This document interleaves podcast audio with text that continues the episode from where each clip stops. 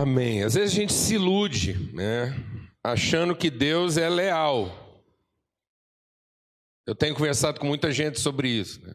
Às vezes a gente gostaria que Deus fosse leal, mas Deus insiste em ser fiel. Né?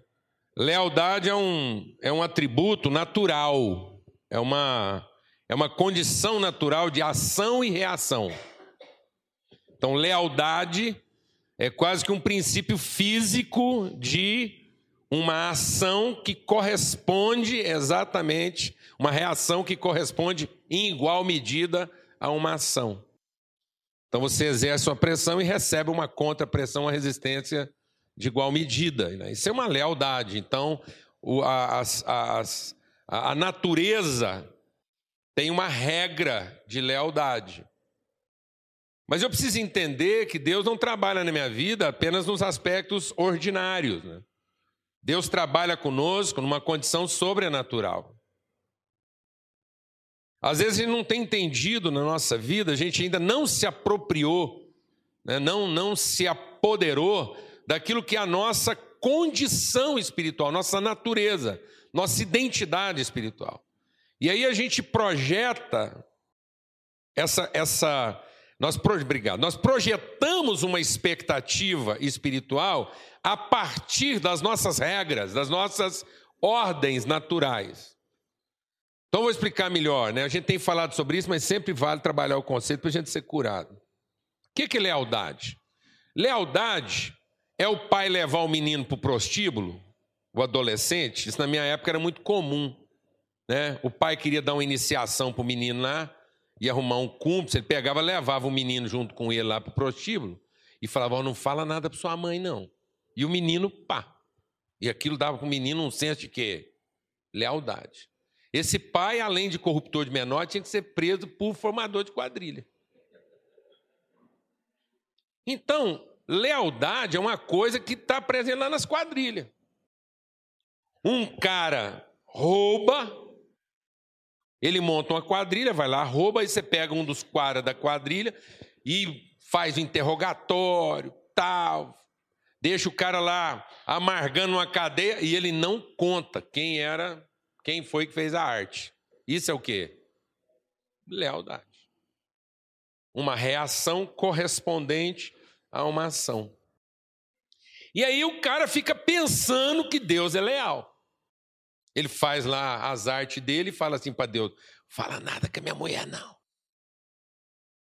Mas porque Deus não é o quê? Ele é fiel. Isso é uma condição sobrenatural. Aí ele pega, o Espírito Santo vai lá, sopra no coração da mulher dele. A mulher dele olha para ele e fala assim: O que está acontecendo com você? Fala, não, nada, está tudo bem. Mas parece assim meio diferente, estou sentindo umas coisas. Andei sonhando umas coisas com você aí, não sei o que, que é. Aí o cara acha que é o demônio. Foi lá entregar ele. Não, mano, foi o Espírito Santo. O Espírito Santo, ele, ele entrega o serviço. Você não pode contar com a lealdade dele, não, tá entendendo? Ele não é formador de quadrilha. Até porque ele não tem esse hábito. Lá era só três. Pai, Filho e Espírito Santo. Então, o cara tá lá fazendo e aprontando, de repente um amigo dele chega do nada, fala: "Rapaz, essa semana eu fiquei incomodado com você. Tá tudo bom? Tudo certinho?" Fala: "Não, tudo bem. Tem certeza? Tô sentindo assim, tem qualquer coisa aí." Fala: "Não pode, rapaz. Você não está envolvido com nada desse tipo assim, não?" Fala: "Mas o que, que é isso? Quem te falou um negócio desse?" O Espírito Santo. Porque Deus é o que, amado? Fiel. Quer dizer que, que quer dizer que Deus é fiel? Ele é o padrão, ele não muda o padrão em, em, em favor da nossa corrupção. Ele não se corrompe conosco. Deus não reage às nossas ações. Deus age. E ele age não para que a gente reaja a ele, mas para que a gente aprenda com ele. Amém, mano? Para que a gente o imite, para que a gente o copie, para que a gente seja inspirado. Então, isso não é uma relação fisiológica, isso não é uma relação natural. A relação com Deus é uma relação o quê? sobrenatural, de entendimento, de transformação. Abra sua Bíblia lá em Tito, carta de Paulo a Tito, no capítulo 2. A partir do verso 11. Diz assim: Porque a graça de Deus se manifestou salvadora a todos os homens. Ela nos ensina a renunciar à forma impiedosa, à forma crédula, né? essa forma apaixonada que o mundo vive. Ela nos ensina a renunciar essa maneira arrebatada, né, essa maneira espiritualizada, muito cheia de paixão, mas com pouca consistência, com pouco entendimento que o mundo vive. Essa é uma forma mundana de viver. E ele nos ensina a viver de que maneira? Ele nos ensina a viver de maneira sensata, justa e piedosa. Nessa era presente enquanto aguardamos a bendita esperança, a gloriosa manifestação de nosso grande Deus e Salvador Jesus Cristo. Ele se entregou por nós a fim de nos remir de toda maldade e purificar para si mesmo um povo particularmente seu, dedicado à prática de boas obras. Amém? Esse texto é maravilhoso porque ele, ele nos cura de, de algumas crendices. Porque às vezes as pessoas hoje, elas querem ser salvas por Deus sem serem ensinadas. Querem viver nessa condição assim meio natural, né, de, de lealdade a, a, apenas na base da ação e da reação.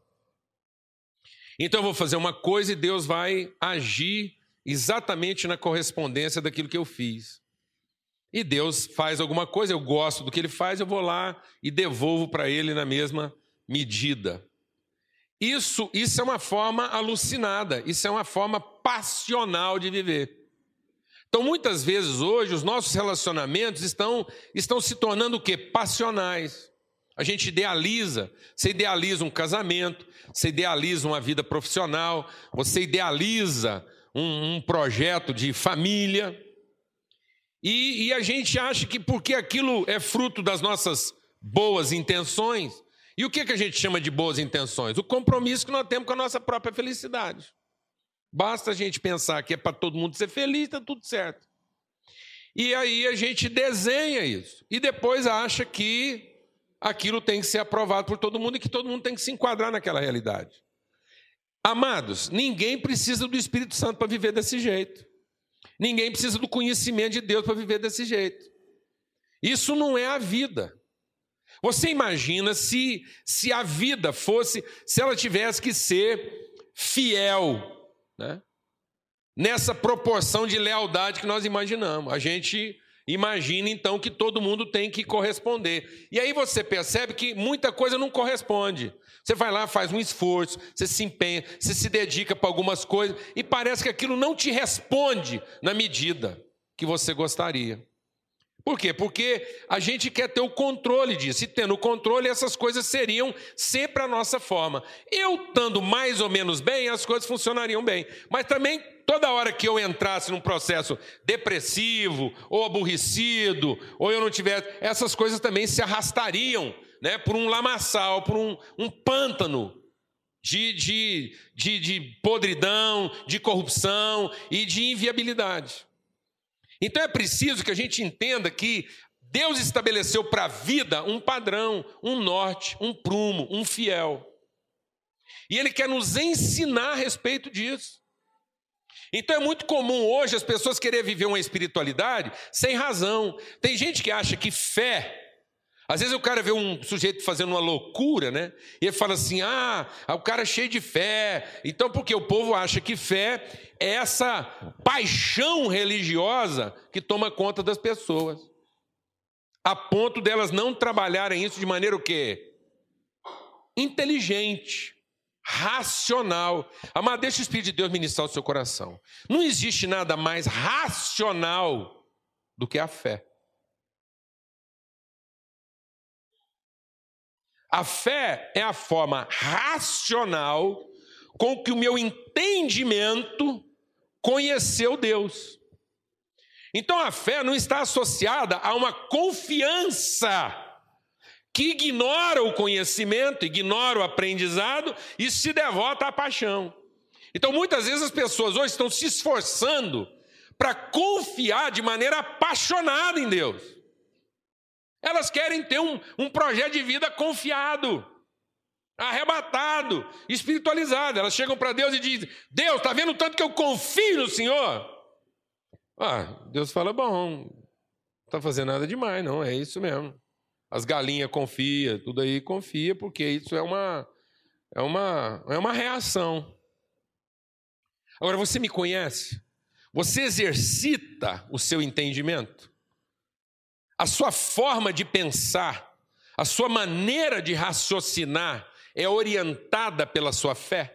Então, fé, amadas, fé não é um estado de espírito, fé não é, não é uma paixão que se apodera da minha vida. Fé é uma forma de entendimento. É porque finalmente agora a minha maneira de entender, a minha maneira de ler a vida, a minha maneira de olhar para as relações, eu olho para a família, eu olho para as pessoas, eu olho para o futuro dos meus filhos, eu olho para a vida dos meus amigos, e eu vejo aquilo com os olhos do quê? Da fé. O meu entendimento a respeito de família mudou. Porque agora a família não é o fruto da minha paixão. A minha família não vai ser feliz tanto quanto eu projeto meus ideais para essa família. Não, mano. Essa família vai ser tanto mais ajustada e feliz e segura, quanto mais eu conheço o projeto de Deus para a vida dela e me submeto a isso. Então eu não tenho esperança que a minha família vai se comportar bem. Eu tenho esperança que Deus vai cumprir tudo aquilo que Ele disse a respeito da minha família. Glória a Deus, amado. Amém, mano. Então eu olho, eu tenho que olhar para situações com essa segurança, porque eu aprendi a viver dessa forma. Quem está entendendo aqui o que eu estou falando? Por isso que Paulo diz o quê? Se você não quiser viver essa paixão, essa alucinação, esse arrebatamento, esse idealismo inconstante, por que, que tem muita gente que não é constante na sua fé? Porque ele está sempre, ele está muito motivado quando as coisas estão indo a favor do que ele idealizou, e ele está absolutamente deprimido quando as coisas estão indo contrárias ao que ele idealizou. Então parece que quando as coisas estão indo contrárias ao que ele idealizou, ele está sendo amaldiçoado. E quando as coisas são favoráveis ao que ele idealizou, ele está sendo abençoado. Não se iluda, pode ser exatamente o contrário. Eu vou repetir. Não se iluda, porque pode ser exatamente o contrário. Na minha vida, via de regra, quando as coisas estão indo muito favoráveis, eu já fico desconfiado. Eu falo assim: eu devo ter feito alguma coisa errada. Esse treino está ficando muito fácil, parece que está todo mundo concordando, está todo mundo entendendo de primeira. Alguma coisa está acontecendo aqui. Amém, mano? Mas quando eu percebo que eu estou sempre enfrentando alguma resistência, aí eu falo, opa, parece que eu estou no caminho certo. Glória a Deus. Amém? Amém? Porque é o, é o real.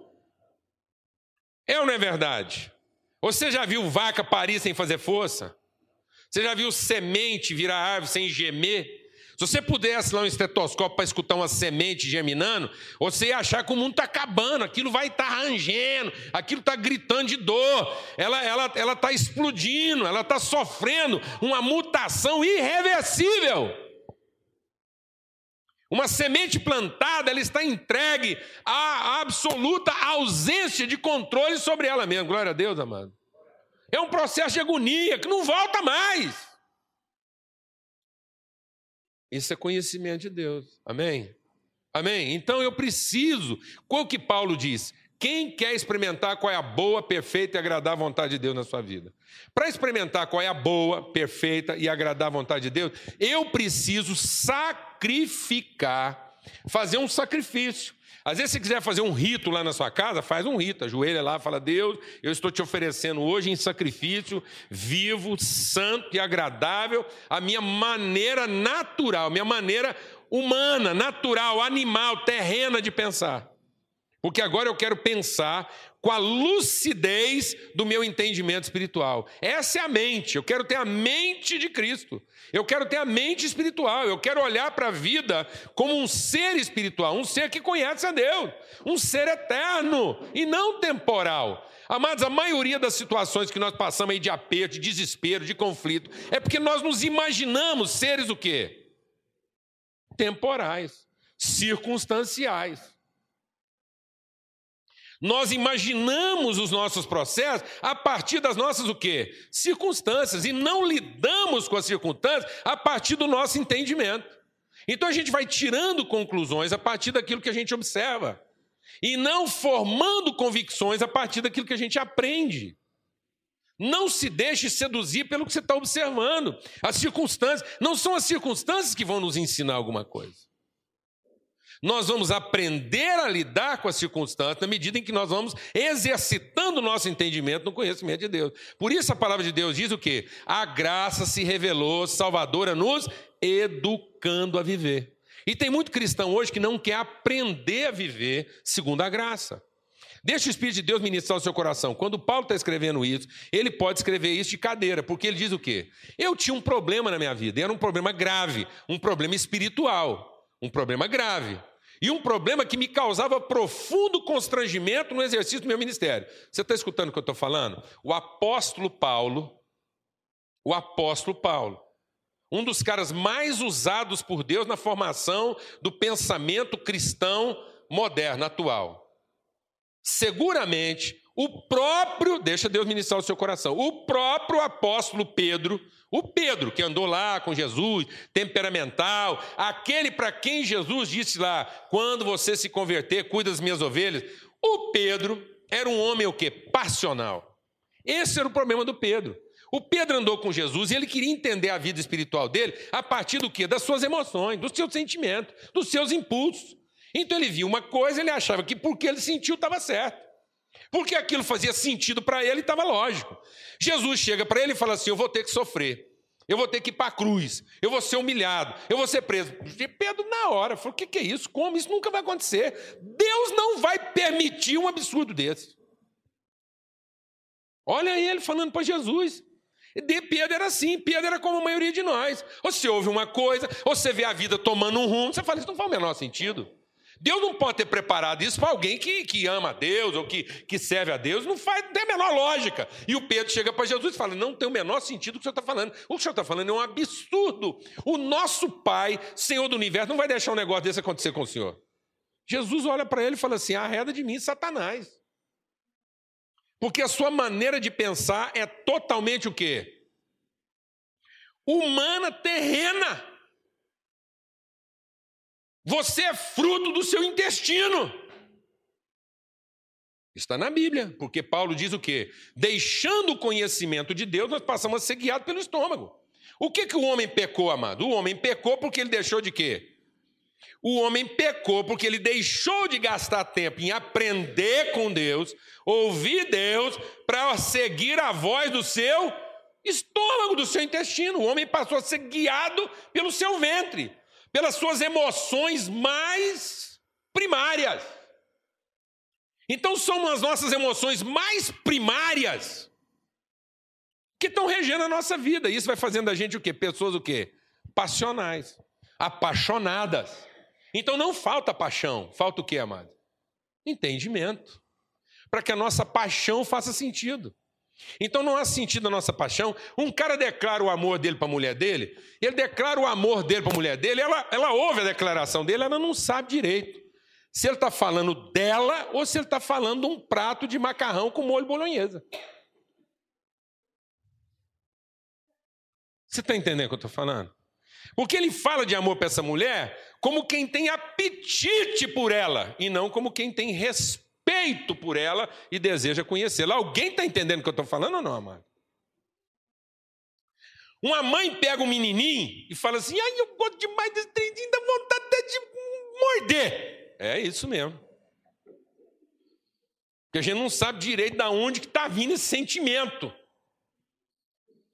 Porque com esse mesmo sentimento que, que, que, que a gente acha que aquilo é a coisa mais linda do mundo, esse menino, quando começa a passar raiva na gente, você fala assim: Eu não sei porque que eu não te comi antes. Alguém sabe o que eu estou falando ou não? Porque a mesma pessoa que foi capaz de te fazer sentir a coisa mais arrebatadora é a mesma pessoa também que faz você sentir um sentimento mais desgraçado que você imaginou um dia sentir na vida. Você não sabe como é que você pode ser tão apaixonado por alguém e daqui a pouco sentir tanta raiva a ponto de querer ver essa pessoa sumir da sua frente. Eu estava escutando uma mulher agora essa semana, ela falou assim: Olha, Paulo Júnior, quanto mais eu conheço de Deus, eu ando ficando apavorada comigo. O tanto que Deus tem que tratar minha vida. Esses dias a chapa esquentou lá em casa, e eu virei para meu marido e falei assim: sai da minha frente, não põe fogo no você. Ela foi honesta. Isso é porque a gente não está com lança-chama na mão na hora ali, porque senão. não, aí você não entende. Não é verdade, amado? Você não entende. Porque as nossas paixões justificam tudo justifica o adultério, justifica a mentira. Nossas paixões vão justifica a infidelidade, justifica a raiva. Onde você explica a sua raiva? A gente fala, porque meu amor, eu estou com o amor ferido. Não, o amor não foi ferido. A nossa paixão foi desapontada. O nosso projeto, nosso idealismo. Então, o que está faltando para nós, amada, à luz desse texto de Tito? educação. Falta educação. Às vezes você está lá rezando, pedindo, achando que vai vir uma intervenção, uma coisa extraordinária. Não, mano. Deus não, Deus não vai fazer uma coisa extraordinária na sua vida. Ele vai fazer algo agora sobrenatural. Você quer ter uma vida realmente transformada? Você quer ter uma vida equilibrada? Você quer que uma vida faça sentido? Você quer que as suas obras sejam boas? Você quer isso, amado? Quer isso? Então senta para aprender. Fala, Deus, me ensina. Eu quero aprender. Eu quero deixar de ser essa pessoa passional, inconstante. A pessoa chega para você, chega para você desesperada. Ah, minha vida está assim, minha vida está assado, é muito capeta e tal. Aí vai lá, tira os capetas, dá uma arrumada, organiza a casa. O que, que a Bíblia fala? Uma casa está lá, guardada lá por, por um valente, você tira o valente, organiza a casa, arruma tudo. O valente dá uma volta. Quantas pessoas? Quantas pessoas? O valente volta. Encontra a casa o quê? De que, que ele está falando? arrumada e limpa. Ele está falando de quê? Ordem. Deus vai lá e coloca ordem na sua vida. E a coisa não fica boa mais tempo. Por que, que não fica boa? Porque só colocou em ordem. Mas não te deu, você não se apropriou de um entendimento que sobrenatural. Você não entendeu agora a natureza que ocupa essa casa. Eu preciso entender agora qual é a natureza que ocupa essa casa. Eu não posso querer só ter minha vida ordenada se eu não tenho meu entendimento transformado a respeito da minha verdadeira identidade em Deus. Qual é a minha, qual é a minha identidade? Qual é a minha vocação? Qual é o meu propósito nesse mundo? Vai passar tudo e para que nós ficamos aqui 80 anos? Quando muito. Para que, amados? Para que a vida? A vida é para que a gente possa aprender sobre a eternidade. A vida é para que a gente possa entrar os tempos eternos como a gente, como quem fez escola. Alguém está entendendo o que eu estou falando ou não? Para que quando nós estivermos na presença de Deus, deixa Deus ministrar o seu coração. A vida, a experiência que Deus está te dando, os problemas que você passa na sua casa, com gente, com pessoa, com trabalho, é para que você aprenda a conhecer Deus. Para que quando você estiver na presença de Deus, a santidade dele não destrua você. Está entendendo isso? Se nós não aprendêssemos a conhecer Deus agora, quando a gente visse a glória de Deus, nós seríamos, sabe o que? Fulminados. A nossa mente ia dar um nó tão grande que ia sobrar cinza, farelo. nós não seríamos capazes de reconhecer a glória de Deus como uma semelhança, você está entendendo? Então, a nossa vida é para que a gente desenvolva a nossa semelhança com Deus, nossa relação, nossa identidade, nosso aprendizado, de modo que a sua fé deixe de ser o quê? Arrebatada, essa fé espiritualizada, essa fé apaixonada, que fica lá negociando com Deus. Ó oh, Deus, se o Senhor fizer assim, eu te prometo. Ó oh, Deus, se o Senhor tal coisa, eu oh, nunca mais. Bobagem. Mentira. Mentira. Graças a Deus ele nem leva essas conversas a sério. Nem leva essas conversas a sério. Nós estamos com tanta promessa pendurada com Deus lá, que isso era uma inadimplência. Ia todo mundo era para o pau. O inferno ia, não ia caber. Alguém está entendendo o que eu estou falando ou não, mano? Ele finalmente começou a trabalhar na sua casa, seu marido deu uma melhoradinha, você folgou. A mulher passou a ficar um pouquinho mais calma, o cara folga. Sim ou não? Porque nós estamos interessados em ver o problema resolvido. E não em quê? Em ser educado. Você quer ser educado, amado? Educado quanto à sua, à sua nova natureza. Você ser uma pessoa educada a respeito, você ter esse conhecimento de si próprio, conhecimento de Deus, da vida. A vida cristã é para isso, para que a gente desenvolva esse conhecimento de Deus. Para que você saia de casa e ao olhar para as circunstâncias que se apresentam para você, você olhe para isso com uma percepção, com entendimento, e não com terror, e não com pavor. Para que você olhe a vida sem assombro. Glória a Deus, amado. Para que você olhe as dificuldades das pessoas sem assombro. Às vezes vem um problema de uma enfermidade grave, já fica todo mundo desesperado, e parece que aquilo é o fim, parece que é uma punição de Deus. Uma punição de Deus. E a gente não quer entender o momento de pegar na mão, de ser solidário, de aprender, de ser mais sensível. A gente quer logo é ficar livre daquele problema. A gente quer logo é celebrar a cura. Que cura, amado? Que cura? O que é cura? Quem que foi curado depois que deixou de ficar doente? Conheço N pessoas que só prestaram enquanto estava doente. Bastou sarar, não prestou mais. Doente era uma maravilha, falava baixo, reconhecia todo mundo, era mais sossegado, não ia para muito longe, você sempre achava ele por ali.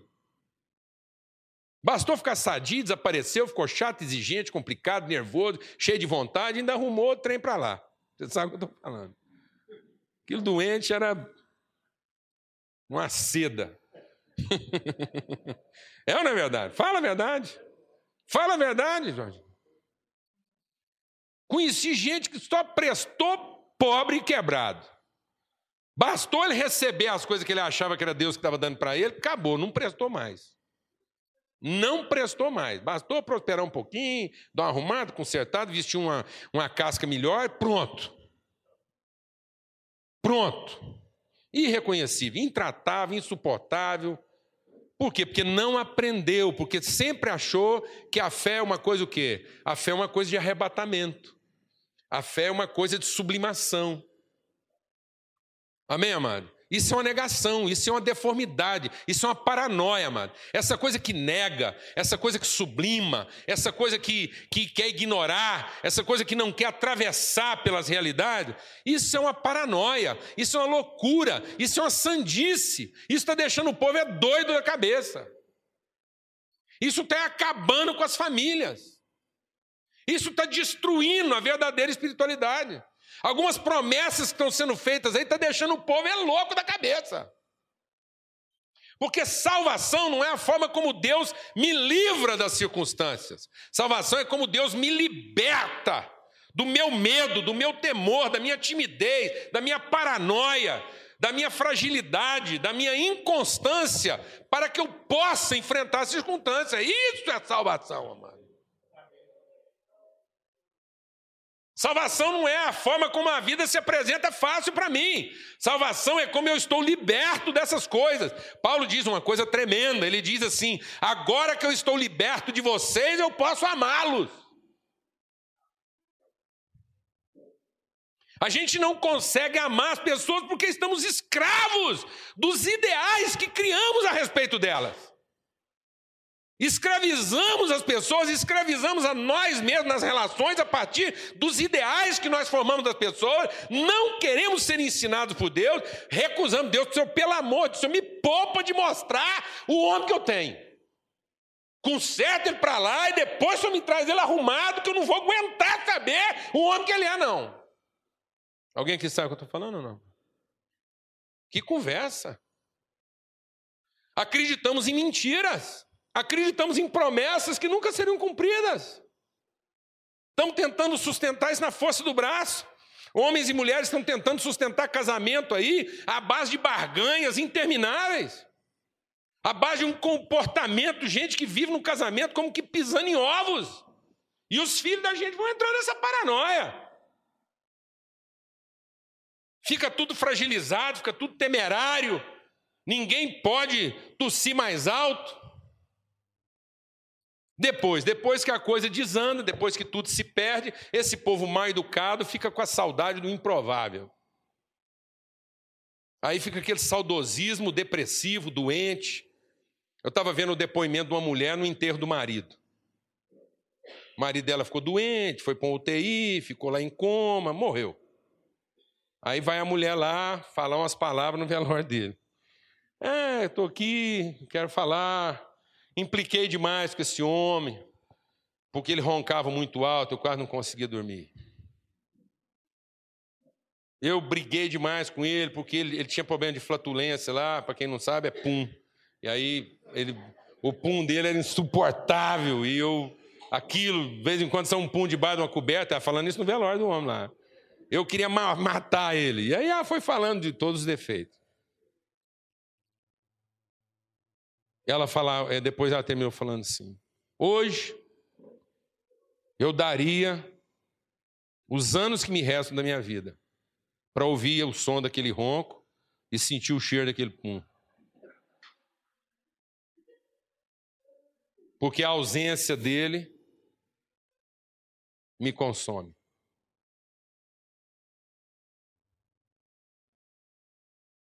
Está vendo, amados? A gente quer se apaixonar, mas não quer amar. A gente quer viver uma grande paixão, mas não quer viver um grande amor. Não quer aprender, não quer conhecer, não quer ser educado, não quer ser salvo. A gente quer ser livre, a gente quer ser arrebatado, a gente quer ser poupado de um punhado de coisas, mas não quer ser salvo. Ser salvo na vida não significa que eu vou ser poupado dela. Ser salvo na vida significa que eu finalmente estarei preparado para enfrentá-la. Porque agora a minha maneira mais racional de viver a vida é a minha fé. Se alguém pedir razão da minha forma de vida, eu vou apresentar o que, amado? Minha fé. A minha fé se tornou minha racionalidade. Nada para mim é mais racional, nada para mim é mais lúcido, nada para mim é mais é mais cheio de entendimento do que a minha fé, do que o conhecimento que nós temos de Deus. Nós conhecemos a Deus, conhecemos a sua fidelidade, conhecemos a sua dignidade, conhecemos que Deus honra compromisso, conhecemos que Deus respeita a família, conhecemos que Deus ama as pessoas, conhecemos que Deus está eh, sempre com a mão estendida para orientar e para guiar, conhecemos que Deus tem boca e fala, tem olho e vê, tem mão e toca, conhecemos que o nosso Deus é vivo, conhecemos que Deus ressuscita os mortos. Então, essa é a nossa razão de vida conhecemos que nós vamos estar diante dele e vamos dar contas daquilo que foi a nossa maneira de viver. Então, amado, nós estamos nos ajustando, nós estamos nos preparando para isso, não estamos vivendo de maneira ensandecida, apaixonada, alucinada, arrebatada, mas de maneira também sofrida, de maneira perdida, de maneira confusa. Então, você quer viver salvação? Se deixe educar por Deus. Para que a gente aprenda a ser equilibrado com a gente. O que que Paulo está dizendo? Para que eu saiba viver uma vida o quê? Sensata. Para que a gente não fique oferecendo para a gente mesmo mais do que convém. Não ofereça para a sua vida, não faça para você promessas que não convêm. Amém, amados? Não gere para você mesmo pensamentos, ideias, planos e sonhos que não convêm. Quantas vezes, amados, a gente está assim, embriagado de promessas que nós fizemos para nós de coisas que nós falamos com Deus, viramos as costas e nem esperamos saber o que, que ele pensava disso. A gente foi lá, julgou para Deus, achou que era ideia boa, que isso calhava muito bem na gente, que a gente ia ficar muito feliz se a coisa fosse assim, e está tudo certo. Está nada certo. Isso é embriaguez. Isso é álcool espiritual que nós estamos ingerindo e que está deixando a gente o quê? Bêbado. Bêbado. Você não consegue entender ninguém, você não consegue ouvir ninguém porque está bêbado. Bêbado. Paulo diz que as nossas paixões nos tornam o que, amado? Embriagados. E gente embriagada espiritualmente, gente que está tá cheia de ideia e acha que isso é o, é o máximo, é gente que não escuta ninguém, é gente que briga à toa, é gente que fica nervoso com qualquer coisa. O que que Paulo diz? A embriaguez produz o quê? Dissolução. Alguém aqui consegue fechar um acordo com o bêbado? O bêbado consegue discutir com você para te dar razão. É, mãe. Ele vira para você e fala assim: Eu te amo, viu, cara? Ó, tô fechado com você. Você fala assim: Eu sei. Você não está entendendo, não. Você não está entendendo, não. Ah, não, eu sei. Nós, gente é amigo. Não, mas nesse amigo você pensando, não. Aí pronto, aquilo quer uma discussão, aquilo quer ficar ali em cima de você, entendeu? Ele não, ele não concorda. Você sabe, é ou não é verdade? É ou não é verdade? Porque a mente dele está o quê? Está toda confusa. Você sabe por que, que o bêbado cambaleia? Você não sabe. É porque ele perde a visão lateral. O que, é um cara embriagado? O que, que é um cara ébrio? É o cara que está tão focado, está tão obcecado com uma coisa que ele perdeu o sentido relacional do processo. Ele perdeu suas perspectivas laterais. Por isso que o bêbado consegue atravessar uma pinguela, mas não consegue atravessar uma rua. Entendeu? É uma obstinação. Então, meu irmão, em nome de Jesus, deixa suas paixões, deixa essa forma arrebatada de viver sua fé, para viver uma fé o quê? Lúcida, racional, aprendida, educada por Deus, transformada nos seus valores, nas suas prioridades, nas suas razões. Por que eu estou fazendo isso? Olha, eu vou agir dessa forma porque eu confio em Deus, porque eu conheço a Deus. Por que eu vou ser fiel à minha mulher? Não é porque eu vou para o inferno, não, amado. Eu não vou ser fiel porque eu vou ir para o inferno. Eu quero ser fiel à minha esposa. Eu quero ser fiel à minha esposa porque isso traduz o conhecimento que eu tenho de Deus. Isso traduz o conhecimento que eu tenho da vida. Eu não vejo a vida de outra forma. Passamos dificuldade no meu relacionamento? Passa dificuldade como qualquer um aqui passa no seu relacionamento. São lutas, são confrontos, são desafios. Às vezes você quer, você quer fazer a felicidade da sua família de uma tal forma e você percebe que, que é impotente para aquilo. Você vai fazer o quê, mano? Você vai se deixar ensinar por Deus. Amém? Você vai deixar de lado aquelas expectativas mal fundamentadas e falar: Deus, então me ensina. Vocês conhecem a Lana. A Lana é uma pessoa intensa em tudo que ela faz. Intensa, de sentimentos fortes. Eu demorei a aprender que quando a Lana estava muito aborrecida, ou que ela estava nervosa com alguma coisa, aquilo não era um, um, defeito dela comigo, é porque eu a tinha provocado de alguma forma que eu não devia ter provocado. E às vezes eu ficava tentando assim, fazer ela entender que ela não podia ficar nervosa daquele jeito. Até que eu comecei a entender que eu não podia ter provocado ela daquele jeito. Alguém está entendendo o que eu estou falando, amado? Porque não é ela que tinha que aprender a viver comigo. Amém? Eu é que, pela graça de Deus, posso conhecer a salvação no meu casamento a partir do momento que eu me deixe educar por Deus para viver com ela. Glória a Deus, Amanda. Posso ouvir um amém? Amém, meu irmão. Para que eu saiba viver de maneira o quê? Sensata e justa. Para que eu seja justo com as pessoas. Se a sua fé não for racional, se a sua fé não trabalhar seu entendimento, se a sua fé não educar você, você vai ter de si uma expectativa mal formada e vai ter dos outros uma expectativa mal formada. E isso vai terminar numa expectativa mal formada de Deus. Por isso que ele fala: a graça vai te educar a ser uma pessoa sensata. Você vai ter de você uma avaliação lúcida. vai ter das pessoas uma avaliação justa. Amém, amado? E vai ter de Deus uma percepção clara, genuína, verdadeira, reveladora. Então, em todos os níveis da nossa vida, nós estaremos o quê? Salvos. As contingências não vão te deprimir, não vão te perturbar. Você vai poder ficar triste com a segurança de que essa tristeza não vai te consumir. Posso ouvir um amém? Amém, amém amado?